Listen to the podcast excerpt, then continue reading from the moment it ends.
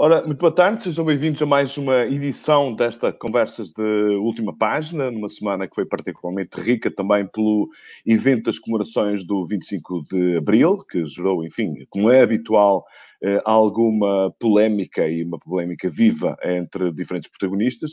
Nós vamos falar sobre isto, vamos falar também sobre muitas outras coisas que os nossos dois colunistas e protagonistas desta, desta, uh, destas conversas da última página, ou seja, os colunistas que normalmente escrevem na última página da edição impressa, João Miguel Tavares. Uh, olá, João, boa tarde, seja olá, muito bem-vindo.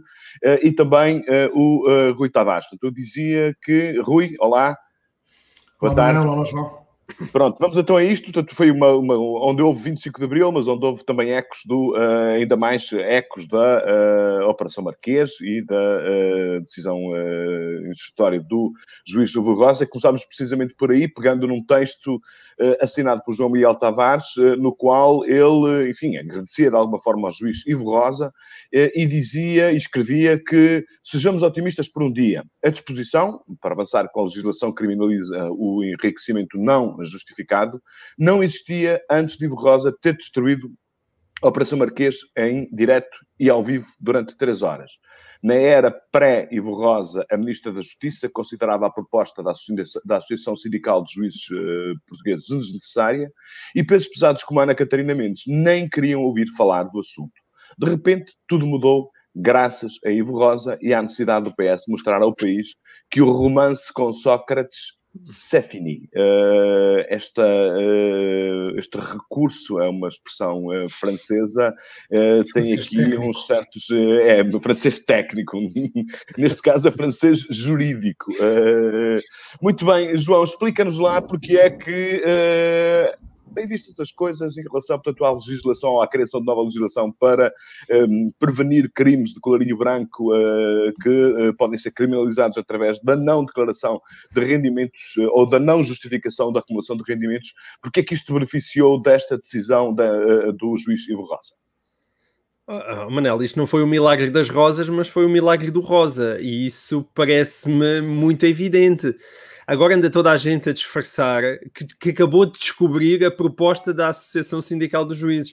Mas a proposta da Associação Sindical dos Juízes não apareceu depois do dia 9 de Abril. Ela já andava há muito tempo, eu penso que até a primeira vez que ela foi apresentada ainda foi no, nos finais do ano passado, foi na, na parte outono. final do ano.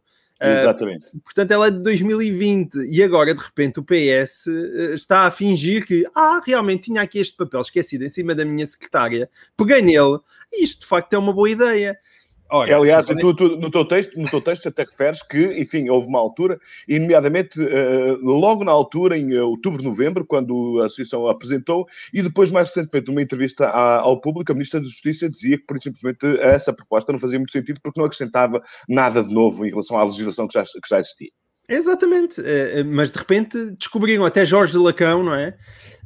Parece ter finalmente descoberto que, olha, aquilo realmente é interessante, e, e numa semana primeiro empurrados também em boa parte, não só pela, pela, pelo despacho de Ivo Rosa, mas também pelo próprio Presidente da República, que há muito tempo pugnava por um pacto de justiça, mas também não tinha tido sorte nenhuma, mas de repente ele um, é, falou novamente na semana passada, a seguir veio o, o Primeiro-Ministro concordar, veio uh, o, o Ferro Rodrigues, o, portanto, o Presidente da Assembleia da República, concordar, portanto, de repente já tínhamos ali o três, os três principais magistrados, de, uh, figuras, não é? As principais figuras da nação, e acho que o Presidente do Supremo também concorda, portanto, há, de repente, uma espécie de consenso nacional em relação a punir o enriquecimento ilícito, injustificado, seja através de declarações de rendimentos ou não. Isso, para mim, eu, nestas, nestas alturas, é sempre, nós costumamos sempre dizer, eu não sou jurista, mas, quer dizer, a mim não me interessa bem qual é que é a metodologia. Posso estar lá a ler, ver se faz sentido, se não faz sentido.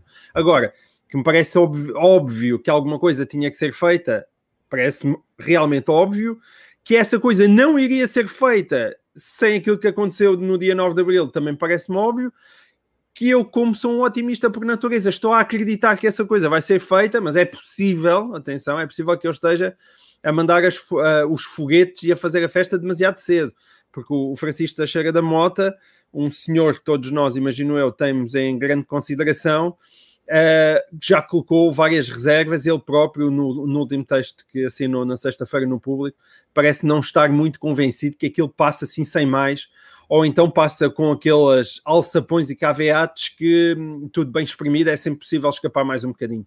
Agora, eu não ou tenho... seja, ele receia, ele receia que o Parlamento acabe por estralhaçar a proposta da Associação é, Sindical. E isso é sempre possível, até porque aparentemente o PSD agora vai, vai aparecer com uma versão maximalista daquilo, ou seja, vamos lá já rever a Constituição e fazer uma verdadeira reforma da Justiça. Eu não acho que Rui Rio esteja enganado no sentido de que é verdade, a, a Justiça desesperadamente de um pacto do regime e de uma reforma, e imagino que se calhar essa reforma até tivesse que chegar à, à Constituição, embora aquilo que o obceca, que é a maioria de, que, que, os magistrados têm que perder a maioria nos Conselhos Superiores do Ministério Público ou no Conselho Superior de Justiça, não parece nem de perto nem de longe que seja o grande problema da justiça portuguesa, há muito mais por onde pegar, mas seja como for, desde que haja uma espécie de convergência de vontades, eu celebro isso efusivamente. E se para isso tiver sido preciso aquela, aquele despacho instrutório que eu ainda hoje me custa acreditar uh, da parte de Ivo Rosa,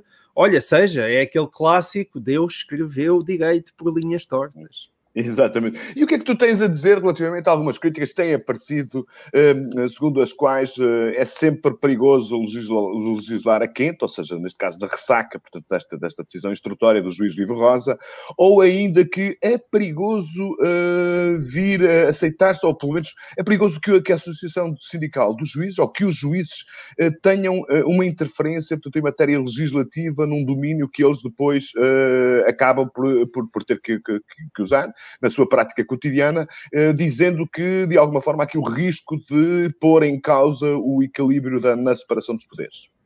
Eu acho isso tudo muito lindo. Uh, quer dizer, nós já aqui citamos várias vezes aquela famosa frase dos Federalist Papers em que se explica que se todas as pessoas fossem anjos, não é? Isto, nada disto era necessário. Portanto, mas nós não somos anjos. E, portanto, eu não posso deixar de concordar com isso que é dito em abstrato. Deve-se legislar a quente? Não, não deve. Deve-se legislar um, sempre a frio e com ar-condicionado nos gabinetes de São Bento. Agora, e os juízes? Eh, deviam ser os juízes a avançar com esta proposta? Não, teoricamente, num mundo perfeito não deveriam. Se calhar deviam ter sido os políticos a preocupar-se com isso. O que é que nós não vivemos num mundo perfeito? E, portanto, eu, a única coisa que eu quero é ter instrumentos na lei que não que, que, que, obstaculizem esta espécie de impunidade que todos nós sentimos. Nós, quando enchemos a boca com a palavra impunidade, há gente que vem e diz: Ah, lá está este populista, bolas, pá, não, é qual impunidade?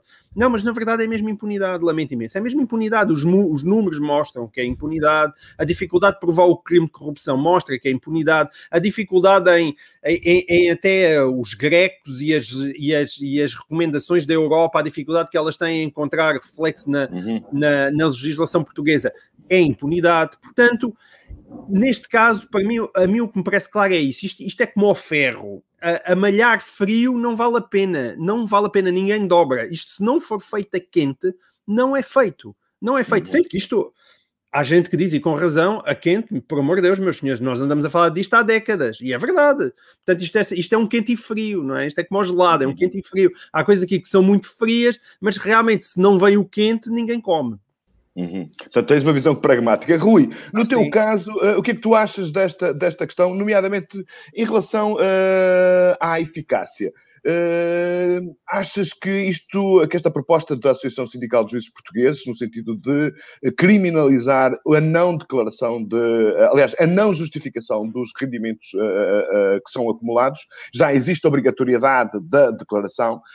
para além disso, aquilo que se pretende agora é obrigar também a justificação, portanto, de, de determinado volume de rendimentos acima de um limiar de um número, de um determinado número de salários mínimos. Tu achas que é um grande passo em frente no que que diz eh, respeito ao combate à corrupção?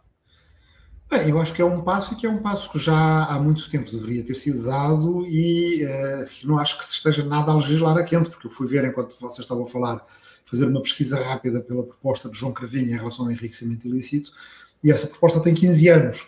Dir-se-ia na altura e disse-se muito, inverte o ônus da prova, é constitucional ou não, uh, se houver uma demanda judicial, é a justiça que tem que provar que fulano cometeu um crime e, e, e enriqueceu de forma criminosa, não é Cicrano que tem que provar que é inocente.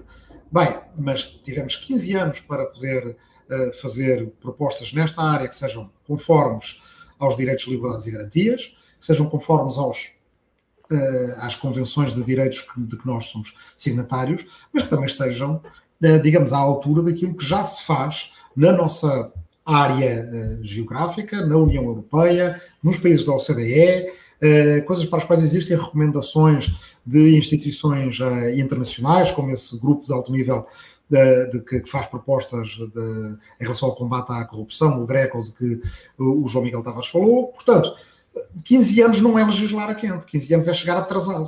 Se nós tivéssemos isso, provavelmente eh, uma boa parte dos problemas que falamos nos últimos anos, José Sócrates, Isaltino Moraes, etc., teriam tido por onde pegar mais facilmente.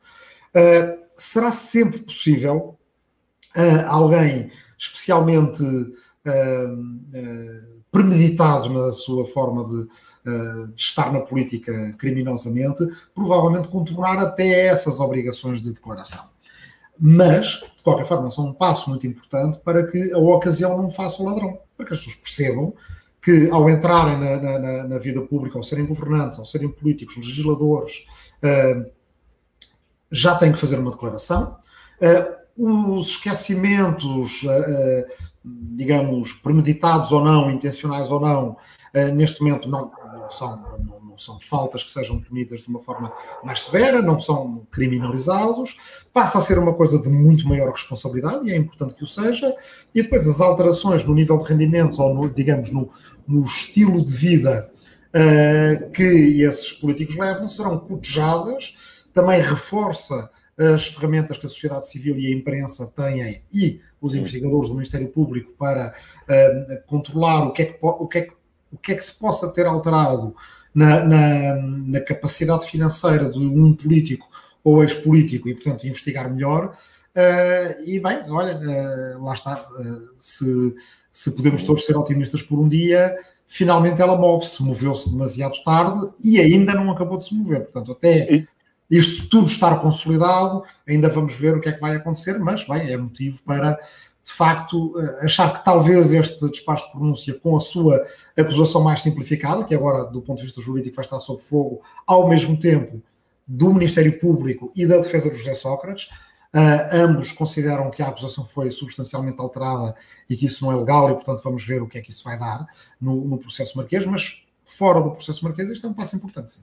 Uhum. Mas diz-me uma coisa, também achas que partilhas do otimismo do João Miguel uh, quando ele diz, enfim, que o efeito, que, umas, uh, uh, que, que, este acelerar do processo e este maior consenso em relação, relativamente a esta proposta está diretamente associado ao mal-estar que a, a, a, decisão instrutória de Ivo Rosa causou no país e no, nos meios políticos e judiciais? Sim, acho que sim. Quer dizer, há, mas, mas não acho que isso seja legislar a quente, acho que pelo contrário, acho que durante anos se fez um debate acerca deste assunto que, por boas e mais razões, uh, a maior parte dos políticos não quis acompanhar, houve esforços de partidos individualmente, o Bloco de Esquerda apresentou propostas nesta área, já tinha falado do João Cravinho, uh, e, provavelmente estarei a ser injusto e a não me lembrar de toda a gente que uh, achou que se deveria avançar nesta área.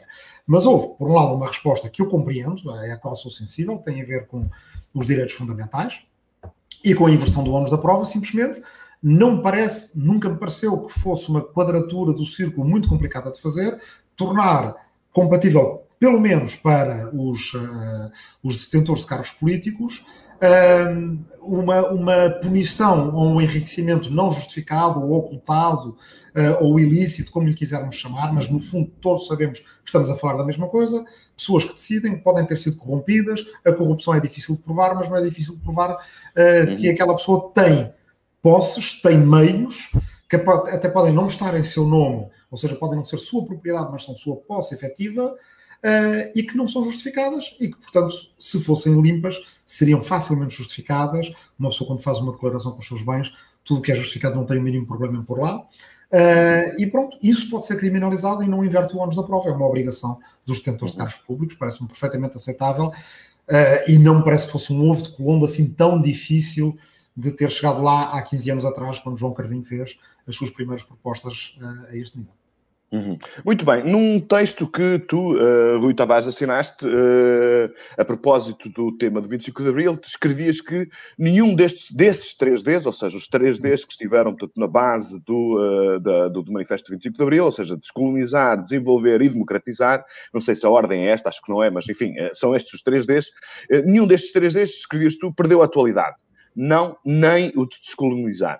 Continuamos a precisar de aperfeiçoar e reforçar a nossa democracia precisamos absolutamente de encontrar um novo modelo de desenvolvimento para o país. E ainda mais adentrados no, adentrados no ciclo pós-imperial, continuamos a precisar definir melhor o nosso lugar na Europa e no mundo e a encontrar formas de sarar chagas do colonialismo que ainda sobrevivem em novos preconceitos, discriminações e assimetrias. A pergunta, uh, enfim, difícil, eu, eu entendo, é que dentro destas três, três, questões que tu aqui abordas, qual é aquela na qual nós uh, progredimos menos? Ou seja, qual destes Ds é aquele que, na tua uhum. opinião, eh, está a mais por cumprir, relativamente aos outros? Eu acho que eles, eles, no fundo, são todos a mesma coisa. São todos o reencontrar, uh, e se calhar por isso é que eu até enfatizei a parte do descolonizar, porque o descolonizar em 74, 75 queria dizer uma coisa, uh, mas o prolongamento disso é que Portugal viveu, se nós olharmos para a nossa história como país independente, mais de metade da nossa história foi passada com domínios fora da Europa, isso significava tudo de diferente. Eu acho que, na verdade, ainda não nos capacitámos bem, uh, uh, praticamente meio século depois da descolonização, que a nossa história foi quase toda ela feita com uma inserção geoeconómica e geopolítica diferente e que, por outro lado, fazia do, de nós uma sociedade muito diferente. Ou Porque seja, continuamos, continuamos de alguma forma perdidos no labirinto da saudade.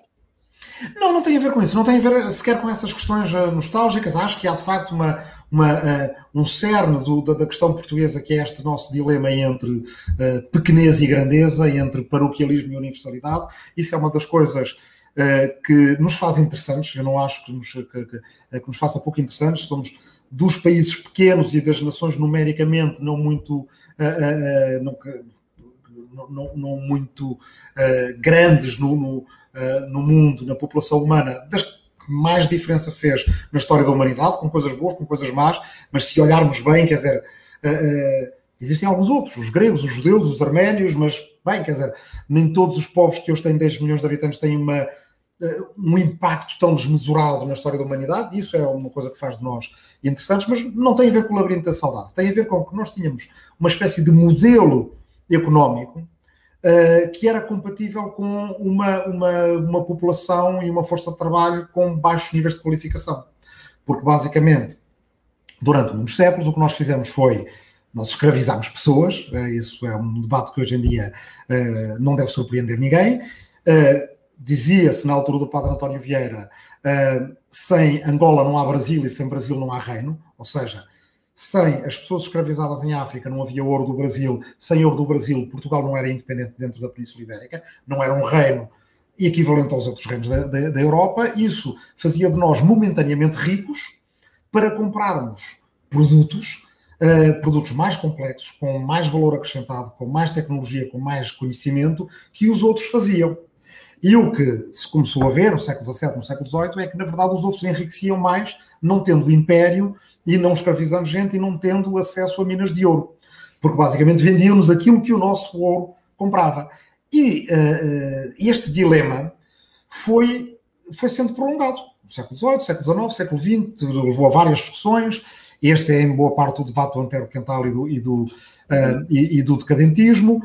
E essa questão que Portugal sempre adiou até a última hora e com Salazar empurrou com a barriga até a última hora quando já toda a gente tinha descolonizado, Portugal não tinha descolonizado, é porque a descolonização permitia tornar sustentável um país pobre. A partir do momento em que isso acaba, e acaba ao mesmo tempo, não é por acaso que acaba tudo ao mesmo tempo, Portugal tem que democratizar, tem que contar apenas consigo próprio na Europa, do ponto de vista do direito internacional, Timor e Macau ainda estavam juridicamente sob o chapéu da República Portuguesa, mas para todos os efeitos práticos nós temos que viver o que temos no nosso território, uh, uh, em termos naturais e em termos de capital humano. E, portanto, temos que ver na Europa, competir com aqueles que durante estes anos todos, em literacia, em, em conhecimento, em tecnologia, estão muito à frente de nós. Isto deve ser por causa do efeito do, do discurso uh, historicista, está aqui uma tempestade, então o almoço fica um bocado wagneriano, porque o que vocês estão a ouvir são trovões e, e daqui nada relâmpagos, mas pronto, adiante. E nós, na verdade, fizemos uma mudança que as pessoas pensam, ah, foi a descolonização, foi uma coisa geracionalmente importante. Não, não foi geracionalmente importante, foi secularmente importante, podíamos dizer quase milenarmente importante. Nós vivemos meio milénio de outra forma e agora vivemos há meio século de uma forma nova, na qual tivemos um principal objetivo: convergir com a média da União Europeia. Objetivo esse que eu acho que já está obsoleto. Ainda está nas nossas cabeças, mas não serve, não é suficiente. E a razão porque eu escrevi esta crónica hoje não é uma crónica nova, acho que vocês sabem isso. Regressei a ela porque, entretanto, vi que o governo uh, adotou uma ideia da qual eu também tenho escrito muitas vezes, da importância. E falado aqui. Uhum. Bem, e falado aqui, comemorar bem o dia em que tivermos mais um dia de liberdade do que tivemos de ditadura, utilizar bem esse ciclo, que eu acho que mais do que um ciclo de comemorações deve ser uma missão utilizarmos bem os 48 anos do 25 de Abril até os 50 anos do 25 de Abril para fazer um grande debate nacional para achar um novo modelo de desenvolvimento. Para que, sim senhor, claro que nós falaremos sempre da nossa democracia como corte com o passado, tínhamos ditadura, tínhamos censura, tínhamos presos políticos, tínhamos, tínhamos polícia política, mas agora, novas gerações, nós temos que falar, justificar, uh, fundamentar a nossa democracia, principalmente voltada para o futuro, em várias versões. Há futuros de esquerda, há futuros de direita, há futuros de centro, há futuros mais ecológicos, há futuros mais neoliberais, mas nós temos que falar do futuro de Portugal, que não será sustentável meramente a tentarmos, mais uma vez, empurrar com a barriga a nossa fórmula síntese que nos levou bem até o ano 2000, mas que de 2000 para a frente há duas décadas que já não nos leva lá nenhum. E, portanto, é, acho bem que, que, que, o Governo tenha e vai iniciar as comemorações já para o ano, Acho bem que tenham nomeado o Pedro Adão e Silva como comissário delas. Agora, espero que não sejam comemorações, espero que seja uma missão de reinvenção da relação entre o Estado e o cidadão, do país com o seu território e da nossa inserção na Europa e no planeta. Hum. Entretanto, o João Miguel Tavares, aqui o, neste texto, o Rui fala uh, que era importante encontrar formas de sarar chagas do colonialismo que ainda sobrevivem em novos preconceitos, discriminações e uh, assimetrias. Uh, o que é que tu, que comentário te merece esta, esta necessidade escrita pelo, pelo, pelo, pelo, pelo Rui Tavares? Ou seja, o colonialismo pode ser muitas coisas, é memória, é também de alguma forma o colonialismo que existe dentro do próprio país em diferentes dimensões, a colonização do Estado, etc, etc. E são chagas no teu ponto de vista que são assim tão importantes? O que é que te comentário é que merece esta, esta, esta, esta parte, esta frase do, do, do, do Goi? Eu acho que são chagas por todo o lado e que são agravadas uh, exatamente por ainda estarem em carne viva e, e as pessoas serem hipersensíveis a ela. E depois, como tem vindo sempre a acontecer, as posições extremam-se excessivamente e é muito difícil ter um diálogo produtivo sobre o tema. Uh, e a é questão. Isso, que... isso leva-nos para, para, o discurso do, do Presidente da, da República no, no 25 de Abril. Eu, eu não costumo partilhar. Há muita gente que diz que o Presidente da República faz sempre discursos maravilhosos. Eu não sou de todo alguém que acha isso. Mas neste caso ele fez de facto um excelente discurso. Uh, ele fez um excelente discurso a dizer coisas bastante óbvias, mas que vindas da sua boca uh, parecem. Uh, não tem um outro peso, que tem a ver o facto de ele ser presidente da República e também por ser um ator político que tenta pelo menos explicar a complexidade das coisas. E eu acho que aqui complexidade é o, é o, é o, é o termo certo.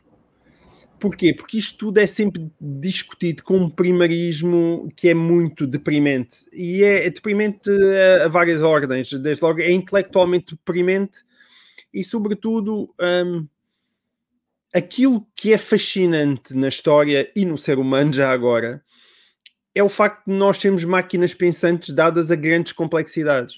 Mas muitas vezes no discurso político tendemos a, a tendemos a, a, esmagar aquilo que é a riqueza que deriva dessa própria complexidade e simplificamos tudo a uma maneira que às vezes é intelectualmente insultuosa. E a quantidade de gente uh, inteligente que se põe a jeito de tantas coisas intelectualmente insultuosas, às vezes faz-me alguma confusão. A colonização foi horrível. a descolonização foi, foi igualmente horrível. E, e, e, muitas vezes as pessoas hum, parece que tens que escolher um lado, não é? Não uhum. tens, não tens que escolher um lado nesse caso, não é? Nós tivemos uma colonização, como todas as colonizações, são, implicam uma violência brutal sobre os corpos, sobre aquelas pessoas, mas também tivemos uma descolonização horrível, porque Portugal abandonou aqueles territórios, fugiu verdadeiramente, as pessoas deixaram de. Uh, o exército deixou de, de lutar, evidentemente, e, e, tudo aquilo foi desorganizado, tudo aquilo foi desordenado, e aí de facto foi entregar. Uh, e, e, e, é possível que esse fosse um dos objetivos, nomeadamente do PCP, foi entregar a África nesse caso, como se dizia, à União Soviética, e a partir daí sucederam-se sucessivas guerras civis, e hoje em dia os países encontram-se no estado em que nós os vemos. E, portanto, não há nada aí verdadeiramente de que nos orgulharmos nessa história. E é muito engraçado porque as pessoas andam à procura de orgulhos de um e do outro lado, quando a única coisa que há para olhar para ali é para nós aprendermos e saber o que é que podemos fazer melhor. E aí há coisas que nós podemos fazer melhor na nossa própria terra, em Portugal, não é? Eu, eu falei disso, é, é muito engraçado, não é? Porque eu, como, como sou um rapaz que tem fama de ser de direita. Um, e proveito. Não, não eu, isso, isso, isso, ainda está para ser discutido. Sim, mas em Portugal, sim, em Portugal, uh, certamente de direita. Um, mas as pessoas às vezes. Eu, eu eu, no 10 de junho, fiz um discurso cá em que toquei nisso e depois fui a Cabo Verde, onde, onde fiz um discurso, aliás, na altura que deu bastante polémica, mas onde, onde tentava uh, argumentar que aquilo muitas vezes é que se chamavam até reparações são, uh, são devidas, mas essas reparações é chegar aos bairros degradados e dar-lhes boas condições, é transformar as escolas onde essas pessoas uh, uh, estudam em escolas decentes, é pôr o elevador social realmente a funcionar. Uh, e esse trabalho, que verdadeiramente eu até acho que conseguiria ser um trabalho consensual, é um trabalho que não é feito, porque a gritaria é sempre mais fácil. E isso é um bocadinho a história de Portugal ao longo dos séculos. É ter uma grande dificuldade em arregaçar as mangas para fazer aquilo que é difícil e uma grande vocação para andar a fazer gritaria com as coisas que são fáceis. Eu, a única coisa que eu tenho dúvidas naquilo que foi a análise do Rui, com a qual eu concordo em, em substância e praticamente subscrevo tudo aquilo que ele disse. A minha única dúvida é que agora, para nós, a Europa não se esteja a transformar no nosso ouro do Brasil. E eu, eu tenho dúvida, e eu acho que está acho que continuamos a ter uma mentalidade rentista. Não vamos já explorar as colónias, sendo que, mais uma vez, também aquilo que é a exploração das colónias teria uma longa conversa para ter, porque é uma coisa muito mais recente do que as pessoas pensam. Mas um, esse espírito rentista de andar sempre à procura de alguma coisa que não nos faça arregaçar as mangas e procurar uma nova forma de desenvolver o país, acho que foi novamente encontrada com esta subsidiodependência da Europa e por isso nós temos até este lado meio caricato de ver António Costa a celebrar, foi, foi o primeiro a tocar a campainha da Segurança Social e o primeiro a entregar os papéis uh, na Europa um, a dizer, epá, que estamos nós, mandem para cá os fundos, se faz favor. E eu não vejo no que é que isto é substancialmente diferente daquilo que nós temos tido ao longo da nossa história. E isso é deprimente. Eu queria, deixa-me acrescentar aqui uma coisinha. Ah, eu tenho, tenho, devo admitir, tenho, tenho uma espécie de, ah, não seria herói, mas, mas uh, alguém que me ajuda a pensar.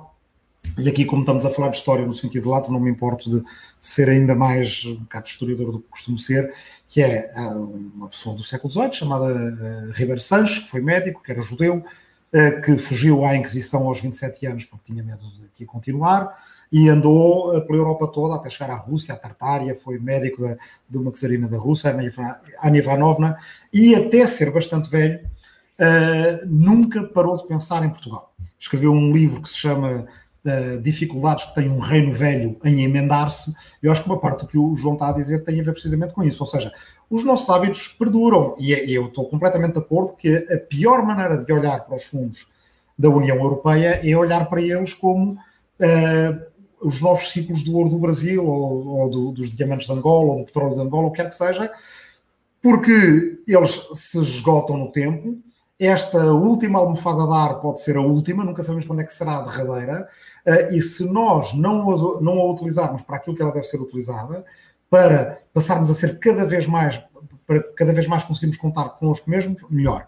Uh, em relação à questão da, da, da escravatura, o Ribeiro Santos dizia uma coisa curiosa. É, é tanto quanto sei, não sei se há mais antiga, mas é a crítica mais uh, feroz e completa à escravatura mais antiga que eu conheço em Portugal, é de 1759, de um, de um livro que é sobre pedagogia, cartas sobre a educação da mocidade, portanto, aparentemente não seria sobre a escravatura, mas ele diz duas coisas. Andou por todo o mundo e onde há escravatura, há, eh, nega-se, no fundo, a alma humana, ele diz. É, é, é, a escravatura é desumana, é um regime desumano, essa é a primeira coisa a dizer.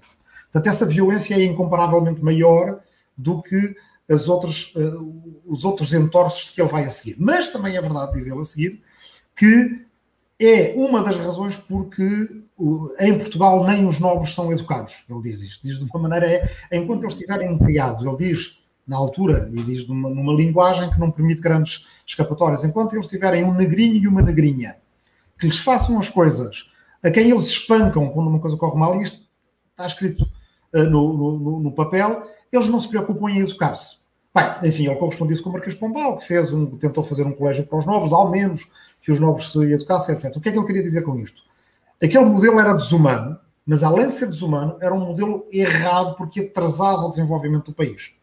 Uhum. E as duas coisas não devem ser colocadas nos pratos da balança como equivalentes. Porque... Eu isso nos Estados Unidos, desculpa, pá, vês isso nos Estados e Unidos, Estados Unidos do Norte de uma maneira absolutamente evidente, não é?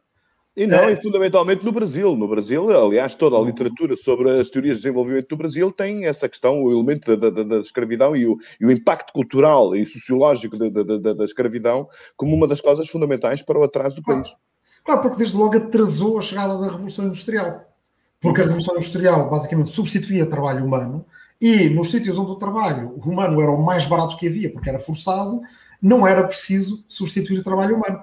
E, portanto, havia um incentivo dos sítios onde não havia esse trabalho forçado para fazer maquinaria, substituir tiares, por aí fora.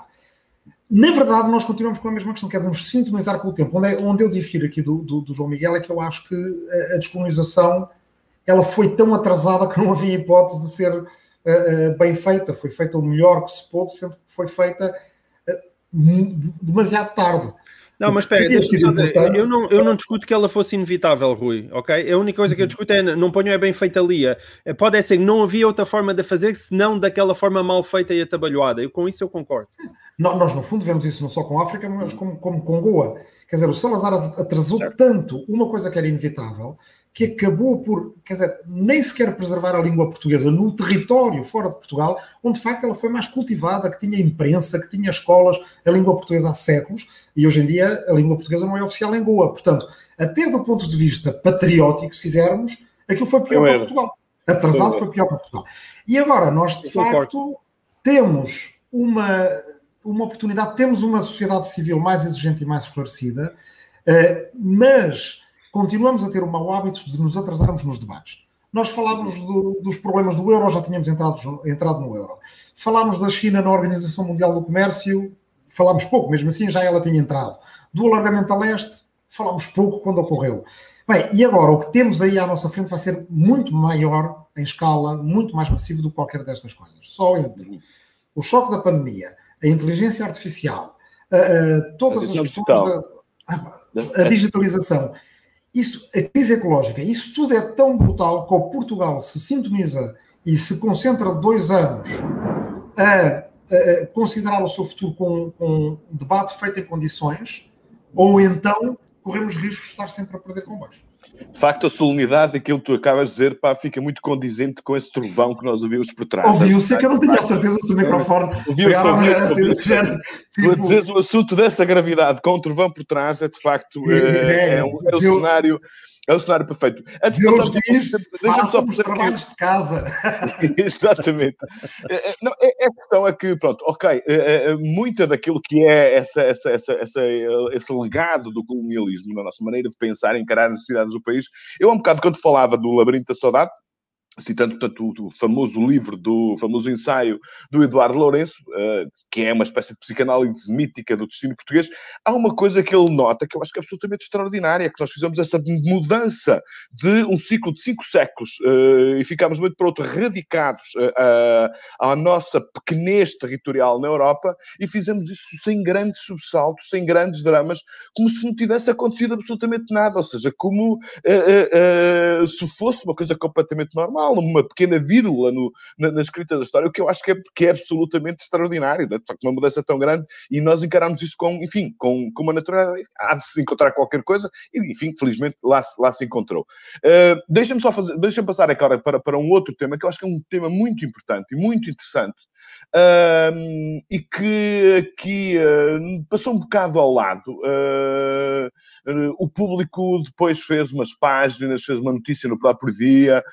O Rui Tavares escreveu sobre ela, e aliás, um, um enxerto, um do, do, do, texto do Rui Tavares que eu vou aqui citar, que tem a ver com aquilo que é uh, uns certos pronúncios de mudança política na, na, na Europa, que é uma, o final de, de, de daquela velho, do, daquele velho rotativismo entre os conservadores e os sociais-democratas com o aparecimento em força dos verdes no, no, no cenário político, e isto a propósito de quê? Eh, na semana passada, os verdes apareceram numa sondagem muito importante, com uma folga muito grande, portanto, nas, eh, eh, nas intenções de voto dos alemães para as eleições de setembro. Portanto, há a possibilidade de, pela primeira vez, portanto, nós termos, como diz o Rui, portanto, uma a esquerda, a esquerda verde e progressista europeia a disputar taco a taco, ou até eventualmente a ganhar, portanto, a controlar um grande, ainda por cima, o mais importante país da, da União Europeia.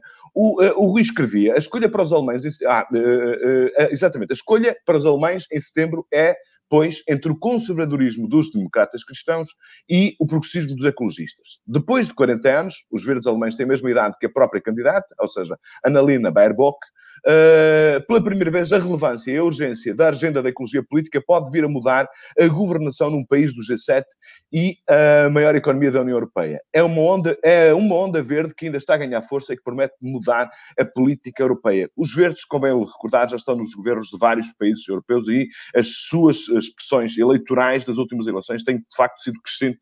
É um novo fenómeno. João, o que é que tu achas que, que o que é que está a explicar esta, esta, esta mudança? Países ricos, meu caro. é o que eu tenho a dizer. Países ricos que se podem dar a esse luxo, porque evidentemente que não é um luxo, hein? não é um luxo. Mas, Mas tu achas que os países pobres não vão ter que uh, olhar com outra seriedade e com outra gravidade para os problemas uh, da sustentabilidade, da crise climática, etc, etc? Achas que isto que uh, é apenas um discurso dos americanos e dos europeus que não tem interesse e relevância nenhuma para os outros países? Não, houve. Se tu falasses com alguém em Portugal do Partido Socialista, dir-te-ia que eles até estão na, na, na, ponta dessas preocupações e vinham-te falar das ventoinhas e das eólicas no tempo de José Sócrates e agora do hidrogênio verde que se quer montar em Sines e com, com tanto entusiasmo.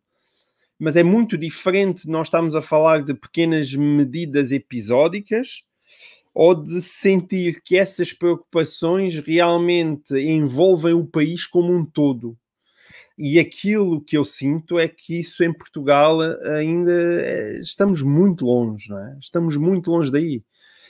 As preocupações ambientais, ecológicas e também uma outra coisa que é, aliás, nós, enfim, o, o Rui é um fundador do Livre, portanto eu imagino que ele, ele projete no Livre aquilo que seria a imagem uh, dos verdes alemães. Nós, hoje em dia, o que temos mais ambientalista em Portugal com representação significativa na Assembleia da República seria o PAN, mas que não é a mesma coisa, e sobretudo não é. aquilo é. que se nota é que é, são, são, uh, são programas políticos demasiado curtos para qualquer partido que ambicione ser um governo, não é? Porque uh, não se chega a uma percentagem de tal maneira significativa de votantes que se possa liderar um governo com programas animalistas ou apenas a dizer que gostamos muito do ambiente. É preciso, evidentemente, um olhar global sobre toda a sociedade, sendo que esse olhar global tem uh, aquilo que é uma filosofia verde como grande fio condutor.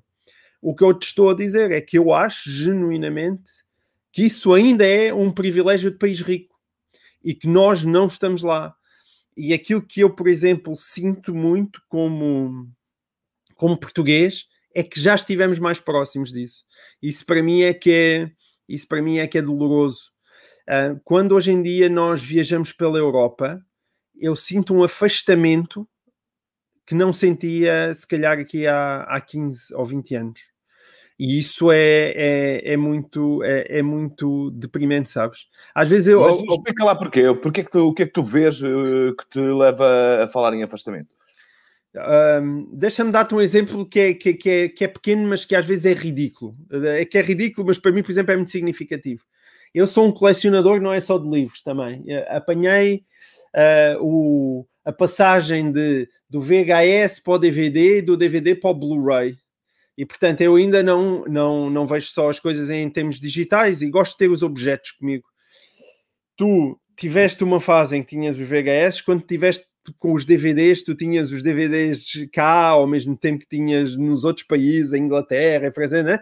quando saltas para o Blu-ray, por exemplo, hoje em dia, né, que é um formato diferente, mais caro, até porque depois com, com todo o streaming tornou-se uma coisa um pouco mais de nicho, acabou. Uh, tu não tens já os filmes disponíveis em Portugal, não é? Porque é isso já exige um nível de disponibilidade financeira e um número de pessoas interessadas naquele tipo de objeto que Portugal já não tem. Uh, E eu sinto muito isso. Eu, eu, sinto muito com, com esses pequenos que esses pequenos sinais fazem com que nós uh, nos, nos estejamos continuamente a afastar e isso e também com, com outras, outros temas que nós já aqui falámos, que é uma espécie de desejo geracional de ir lá para fora, que eu acho que em parte, por exemplo, se intensificou por razões óbvias na altura da Troika, uh, aliás, com frases famosas de Pedro Passos Coelho, não é? Que para saírem da sua zona de conforto as pessoas saiam da sua zona de conforto e eu sinto que os portugueses cada vez mais querem sair da sua zona de conforto. Ou seja, a esperança que existia para Portugal, aqui há, há uma geração que se calhar há 20 anos, há 25 anos, não é semelhante agora. Os horizontes estão mais curtos e aquilo que eu vejo à minha volta, começando pelos meus filhos, mas continuando nos filhos de muita gente, é eu quero ir lá estudar para fora e quero fazer a minha vida lá fora, porque acho que Portugal uh, não sai daí.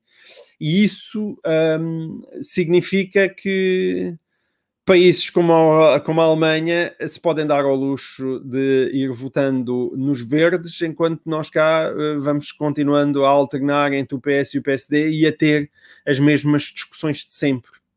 Um, eu aí simpatizo muito com a, a, frustração do Rui, embora ele tenha escrito aquele, aquele texto num grande estado de entusiasmo, ele não tirou bem as conclusões para Portugal e se achar que aquela onda verde algum dia cá chega ou se bate nos Pirineus e volta para trás, um, que é uma coisa que eu acho possível que aconteça, pelo menos nos tempos mais próximos. Bem, eu primeiro ainda, ainda queria ver uh, os, os verdes na Alemanha, ganharem, na Alemanha. ganharem lá na Alemanha. uh, eu não sei, acho que não vão ganhar, quer dizer, eu estou a ser, precisamente porque é uma família política na qual me, me revejo e há muitos anos sigo com, com interesse, uh, estou a, conter, a, tentar conter o meu entusiasmo. Se calhar no texto não tive muito sucesso. Não se notou, não se notou, Rui. Não, não se notou. Não, pode acontecer aqui um bocadinho o mesmo, o mesmo efeito, então digo agora que aconteceu com Martin Schulz há quatro anos Basicamente, há umas sondagens ótimas, depois as coisas começam a patinar e as pessoas vão pelo, pela, pela aposta segura no partido que já está no poder. E uh, creio que era o Emmanuel Macron que dizia: uh, quer dizer, hoje em dia no mundo só há dois tipos de, de, de, só há duas formas de ganhar eleições: ou se ganha com o passado ou se ganha com o futuro. Não é? Ou seja, aos revanchistas que dizem vamos voltar atrás, antes é que era bom, e aos os tipos que tentam fugir a esse, a esse debate dizendo não, o futuro vai ser maravilhoso. E dizia ele, o único país onde se ganha eleições com o presente é na Alemanha.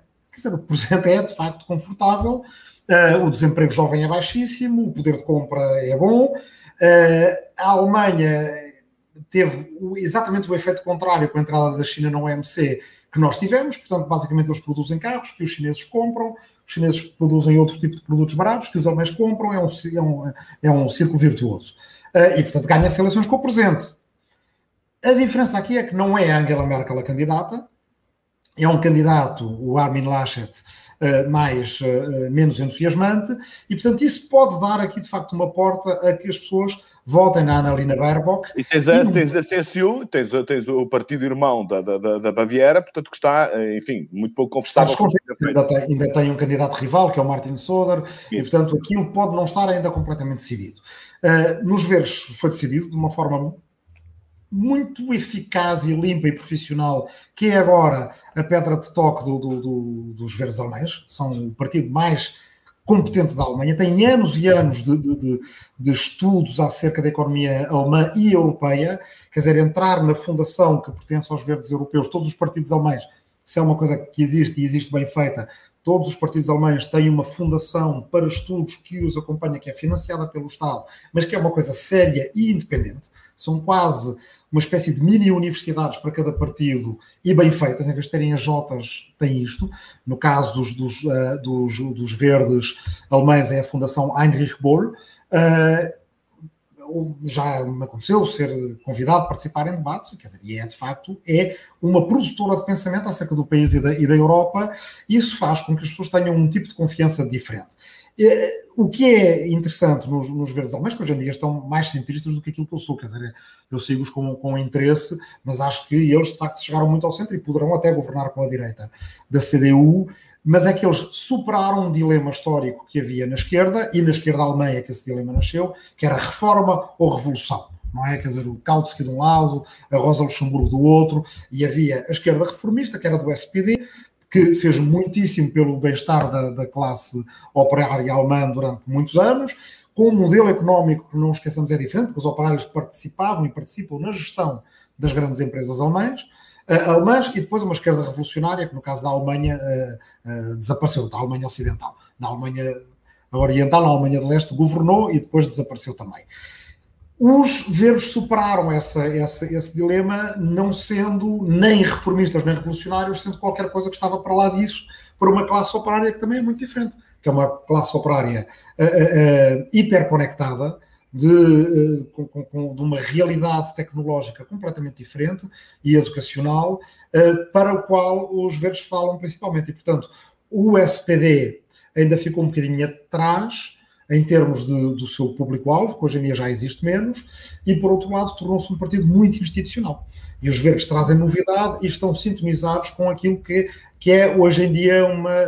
É, os sucessores da classe operária, que é, que é no fundo o profissional altamente qualificado e altamente conectado.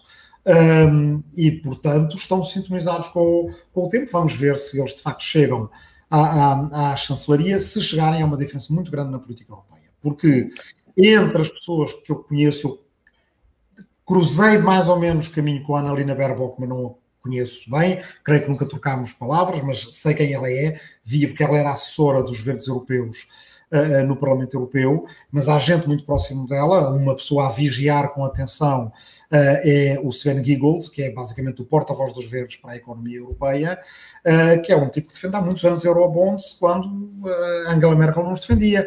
Tem estado até do lado do governo português em todas as questões das multinacionais e, de, portanto, do cobrar impostos às multinacionais, e depois uhum. tem uma posição muito diferente em relação à Rússia, e isso será de facto uma alteração geopolítica grande.